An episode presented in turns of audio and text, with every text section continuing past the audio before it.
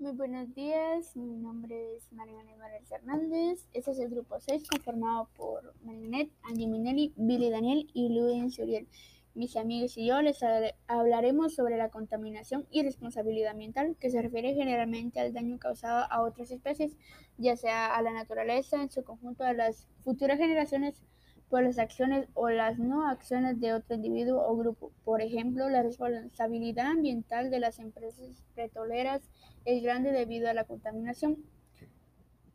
Sobre la contaminación, la responsabilidad ambiental significa que en el aire se produce adulteración o cambio en cuanto a su composición química, lo que se percute de manera directa a la salud de la vida animal, vegetal y sobre todo humana.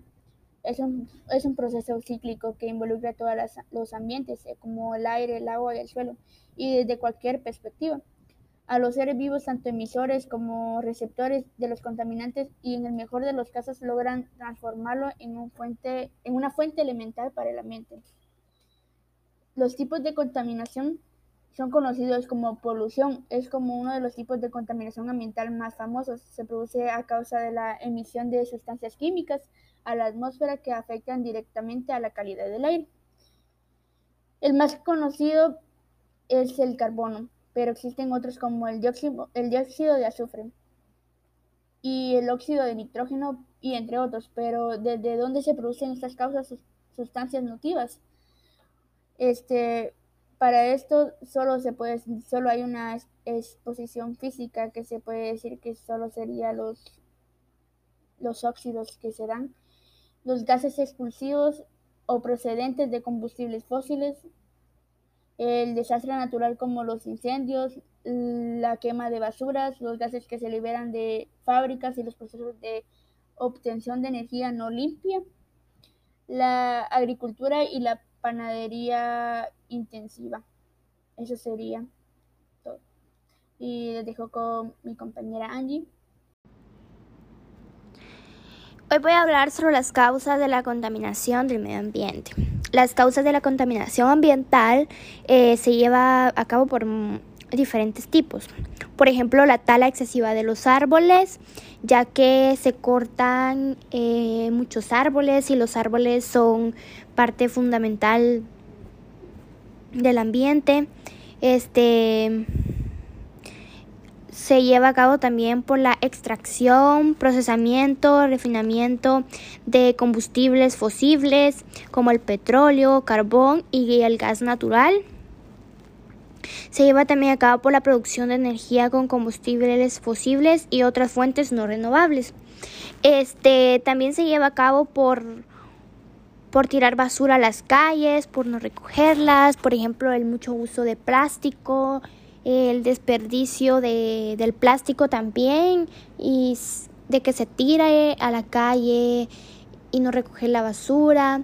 Esto también lleva la contaminación. Em, también se llega a contaminar el ambiente por los fuegos artificiales, por el tipo de la, del humo. Este, esto se llega a contaminar. Gracias.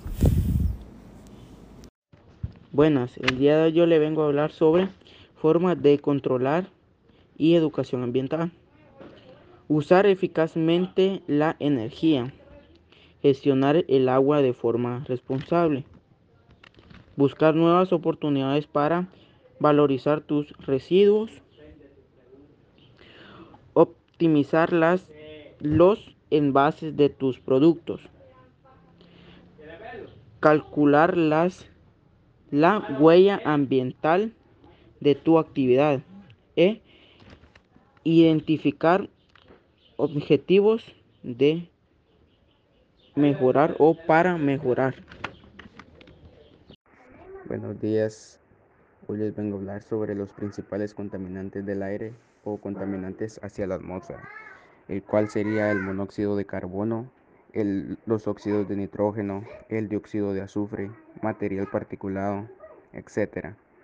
Los contaminantes hacia la atmósfera mayormente son sobre las fábricas y la basura quemada o también pueden ser cuando hacen las festividades sobre la quema del diablo que también las personas aprovechan a quemar basura acumulada que tengan o ya sea llantas o botellas de plástico.